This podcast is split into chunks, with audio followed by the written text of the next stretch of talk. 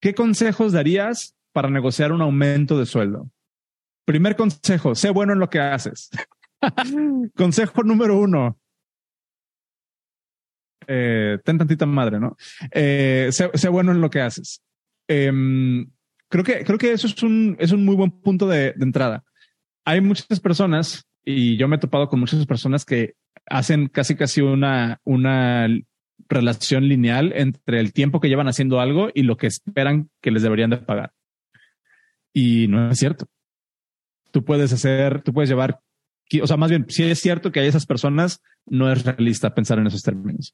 Tú puedes tener 10, 15, 20 años programando o haciendo lo que sea que hagas, pero si no hay una trayectoria tangible de mejora en la calidad de tu producto y en la calidad de tus entregas y en la excelencia con lo que lo haces y en tu proyección de, de, valor agregado últimamente hacia otras personas, pues va a ser muy raro que, que, eso se pueda traducir o que tu trabajo se pueda traducir en un aumento en tu sueldo y poner en tu calidad de vida. Hay una idea que he compartido mucho últimamente en Twitter y en, y en, LinkedIn y, y eso, que es mientras más avances en tu carrera, y ojo, avances en tu carrera no es igual a mientras más años llevas haciendo lo mismo. Mientras más avances en tu carrera, tus contribuciones se miden menos en línea de código, sino en y, se convierten más en cómo le ayudas a otras personas a resolver sus problemas. Yo conozco eh, senior engineers, staff engineers, principal engineers que realmente la, la cantidad de líneas de código que, escriben en, su día es 5%. ¿Por qué? Porque todo el demás tiempo se la pasan conectando con stakeholders, se la pasan entendiendo problemas, entendiendo el negocio, haciendo auditorías de las arquitecturas de las aplicaciones, entendiendo realmente cómo funcionan las cosas y creando modelos mentales para, para desarrollar soluciones un poquito más integrales y no nada más decir, ah, pues vamos a crear este nuevo sistema a mí me costó mucho trabajo entender cuando todavía traía como este chip mucho de desarrollar software igual igual programar. A mí me costó mucho trabajo la primera vez que me di cuenta de que realmente una solución más óptima para el problema que estaba intentando resolver era implementar un pre-tool en mi empresa. Es así como de, güey, y, para las personas que no sepan, pre-tool es una empresa o es un producto, eso lo voy a poner aquí, que les permite crear como dashboards internos. ¿Sabes? O sea, es como un sandbox para que puedas programar eh, JavaScript ahí en un environment y te permite crear forms y conectarlos con otros sistemas y tiene un montón de integraciones. Y, y, y sí recuerdo la primera vez que dije, ¿sabes qué, güey? O sea, sí lo podría resolver creando un sistema desde cero, pero no es para nada óptimo, no es para nada una solución óptima, no es para nada ni siquiera una solución medianamente responsable llegar con mi manager y decir, hey, lo que podría resolver con 25 clics, obviamente estoy exagerando, en, en una semana, nada más por mi ego y por mis ganas de seguir programando con P mayúscula, me lo voy a aventar en seis meses. Y voy a tener que levantar un nuevo sistema y vamos a tener que contratar personas. El negocio te va a decir, no, estás, estás güey, no así como de no, no funciona, así, así no va esto. Em, entonces, regresando, regresando un poquillo a la pregunta, ¿qué consejos darías para negociar un aumento de sueldo? Em, primero, ser bueno en lo que haces, creo que es, creo que es clave. Tener bien claro cuál es el valor agregado que tú le estás dando a la empresa para que le puedas decir el tiempo que yo te estoy dedicando ahora vale más y que la empresa pueda voltear y decir sí, cierto. Y además, el segundo consejo que daría es tener un buen track record. Tener un historial de excelencia, tener un historial de progreso, tener un historial de, de, cómo vas avanzando y cómo vas subiendo la calidad de tus entregables de manera consistente y constante. Esa es una cosa que también a muchas personas eh, yo me he encontrado en esta industria como que, como que no les registra que el track record es importante. ¿Sabes? Y, y, y creo que muchas veces nos podemos quedar nada más con el track record de en qué empresas he trabajado. No, trabajé en tal, en tal, en tal y en tal. Pero lo que no les dicen es que pues, en todas les fue de la chingada y que lo corrieron y que, que se cambió tanto de empresas porque, pues, sabes, no, no pudo generar un track record. Pues también allí hay otro matiz. En cambio, cuando tú tienes una persona que ves que constantemente ha subido de, de bueno, no ha subido, pero, pero, pero ha progresado en, en su carrera de manera estable, que la ves cada vez agarrando como un poquito más de responsabilidad, que la ves aportando un poquito más en función de, lo que necesita el negocio, pues te puedes dar cuenta de que hay ahí eh, esa, esa, ¿cómo se puede decir? Em, pues sí, esa, esa, esa, ese respaldo, ¿no? De decir, hey, esta persona tiene un, una consistencia en la que nos podemos basar para, para decir, ok, creo que ahora ya conoces más el negocio, ya tienes más expertise, ya sabes más de, del, del problem space en el que estamos y puedes tener aportaciones mucho, mucho más eficientes. A mí me gustaría escuchar también, pues, qué es lo que ustedes tienen que decir. Eh, cuando hablamos de un, un, aumento de sueldo, me gustaría cambiar un poquillo la, la, la, pregunta y bueno, ahorita, ahorita que nos, que nos diga Yeduan y ahorita continuamos con, con esta parte. Adelante. Hey, sí, es, es una cosa súper interesante, em, porque sí, muchas veces te dicen, ¿no? Como la única forma de subir de sueldo es cambiando tu empresa. Y a veces sí, pero a veces no se trata de eso y digo, hay, no hay nada de malo con quedarse en una empresa. Yo creo que sobre todo cuando hablas de organizaciones que son más, eh, están construyendo un producto que tienen más ingeniería o, incluso como en consultorías que, que tienen más estructura, eh, normalmente creas este tema de los niveles, ¿no? De eres ingeniero uno, ingeniero dos, senior. Eh, y ahí lo que te das cuenta después de un rato es que cada organización tiene su propia definición de qué significa ser senior y todo eso. Digo senior y, estoy metiendo esto de los niveles porque los niveles a grandes rasgos son eh, abstracciones de la paga eh, y cómo macheas la paga con las responsabilidades. Y entonces, si quieres subir de paga, tienes que tener más responsabilidades, tienes que tener más impacto con los objetivos de negocio o tienes que tener, tiene que haber claridad de cómo ayudaste a reducir, a aumentar ventas o reducir costos. Esas son como las dos opciones que hay, ¿no? Eh, y eh, yo creo que la plática que a veces es, es difícil tener es bueno, en estas organizaciones normalmente le estás reportando a alguien. Estoy hablando de organizaciones como del estilo de Estados Unidos, porque hay organizaciones cuando te vas a China, hay organizaciones que es como tienes 200 personas reportándole a uno solo y realmente no hay forma de tener estas conversaciones uno a uno. Eh, pero, ¿y qué pasó? ¿Querías decir algo? No, no, no, no, no. ¿Vamos bien? Ok. y este, creo que la, la, la cosa importante es tener estas conversaciones seguido. Oye, eh, mi objetivo es en seis meses eh, tener un, un, rol senior. Quiero entender, basado en cómo estamos haciendo, cómo estamos trabajando, cómo ves que, eh, cuáles crees que son las cosas que me faltan. Eh, yo creo que para llegar a senior normalmente es, es eh, en temas, es en temas de impacto, pero también de qué tan em, auto, qué tanto puedes hacer las cosas solo. y un poco más autónomo, sí. y un poco más de, para estar los otros roles que dices, no, staff principal, es un poco más de, pues, cómo le ayudas a la organización a, ir a lugares donde ya donde no está, ¿no? Un, un ejemplo que se me ocurre es eh, cuando teníamos, eh, cuando teníamos en la empresa donde trabajo, que eh, se caía mucho. ¿Puedes, ¿Puedes decirlo? ¿Lo puedo blipear? Pero puedes decirlo. Es una empresa que se dedica, es una empresa conocida del área de la bahía, hizo, eh, salió a bolsa el, en 2020. Y en 2000, a principios de 2020 teníamos un problema grande que es que eh, se caía diario la, la, no, no diario, pero se caía, teníamos, eh, digamos, una hora de downtime al mes, que es muchísimo. Es como es, eh, nos daba mucha vergüenza aceptarlo y teníamos los, los, trackers y decíamos, ahora sí, lo vamos a intentar el siguiente trimestre, no caer y se caía la, todo.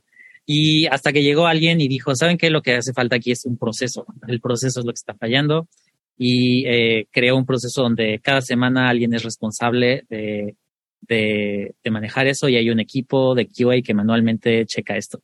Eh, eh, no, no es Facebook, no es Zoom. Eh, y eh, y ese proceso le, le hizo a la empresa ir de una hora de downtime al mes a básicamente cero. Eh, y, y, ese impacto, obviamente, porque cada hora que se caía la, la, la, el servicio, perdíamos millones de dólares, es lo que hizo muy claro para todos que esta persona que propuso y que implementó y que diseñó y que estuvo ahí para, para crear este proceso, pues tenía que estar a cargo de, de más cosas y que estaba operando a un nivel que, no correspondía con el impacto que estaba teniendo. Y entonces, pues lo, lo, lo ascendieron, ¿no? Eh, ese es como un ejemplo que, en el que puedo pensar. También me gustaría otra vez recalcando que, que, que a Yeduan le sale esto muy fácil. este, me gustaría reflejar esta parte. La, la, pregunta fue consejos para negociar un aumento de sueldo. Yo, Yeduan no mencionó absolutamente nada de sueldos. Si se fijan, ¿observaron eso? La, porque, porque la conversación con tu manager no es decirle, oye, quiero ganar cinco mil pesos más o quiero ganar 10 mil dólares más si nos ponemos hablando, digo, sin meternos como en otros temas, pero hablando estrictamente incluso como de finanzas, lo que ganas hoy vale menos mañana, literalmente. Entonces, buscar un aumento de sueldo en términos monetarios brutos y nada más es una manera eh, muy sencilla de perder la carrera, no de, o de perder el de perder el juego a cierto punto. En cambio, y lo que estaba comunicando ahorita Yaduan, si le tiras a un crecimiento profesional, si le tiras a un a una, a una, em, ¿cómo se puede decir? Un display de habilidades, a un display de responsabilidades, donde yo trabajo, por ejemplo, les llamamos competencias, un display de competencias, sí, que te hagan, que te hagan mucho más valioso para la empresa. Naturalmente, eso se va a ver reflejado en un mejor sueldo. ¿Sabes?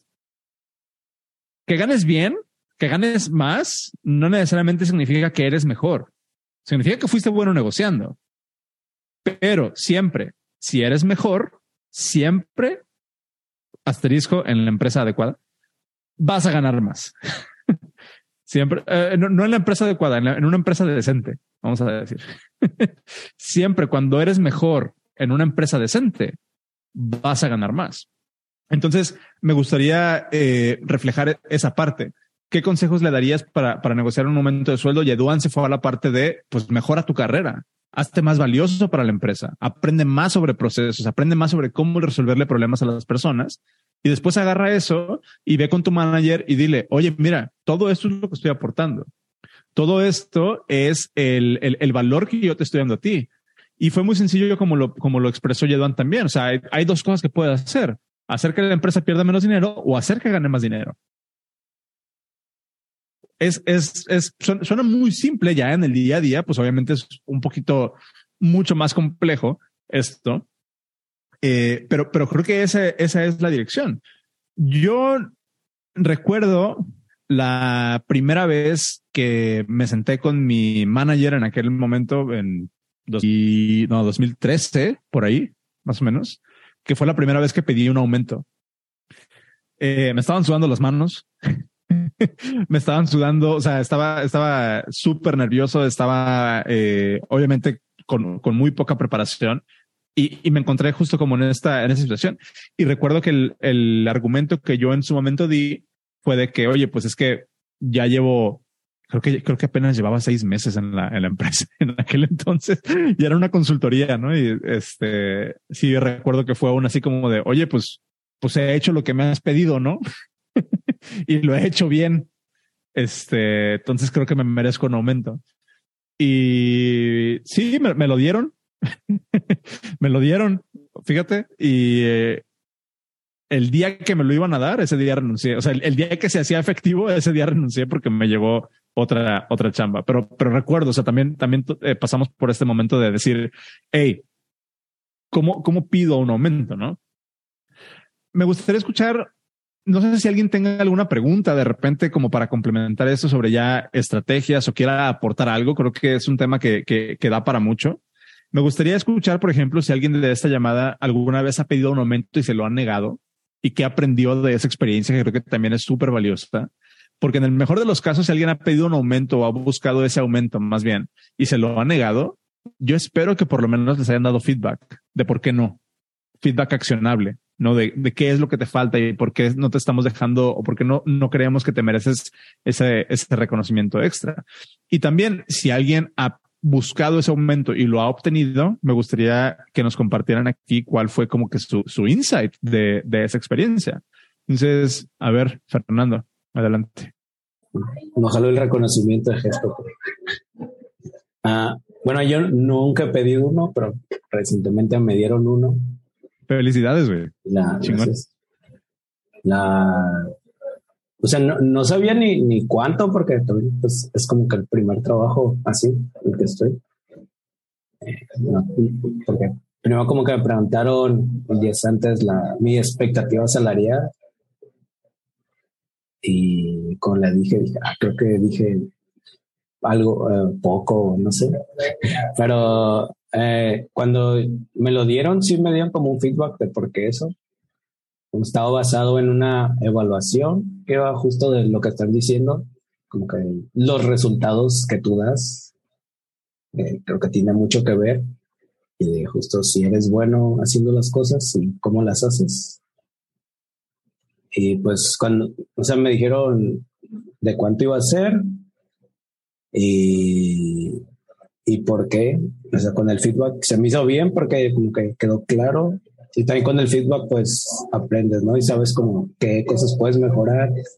Y así ya después si otro, pues quizás sea más, no sé, si mejoras eso. Pero sí estaba basado como en, en datos.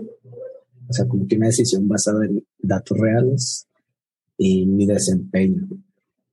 ¿Te, atreverías a, compartirnos y a ponerle nombre a cuáles fueron justo como esos eh, indicadores de que estabas haciendo bien tu trabajo? O sea, ¿qué fue lo que te dijeron en tu feedback de creemos que te mereces este aumento por ¿Te atreverías a, compartirnos un poquillo? Digo, también se vale presumir, ¿eh? O sea, siéntete orgulloso de, esto, Creo que, creo que está bastante chido.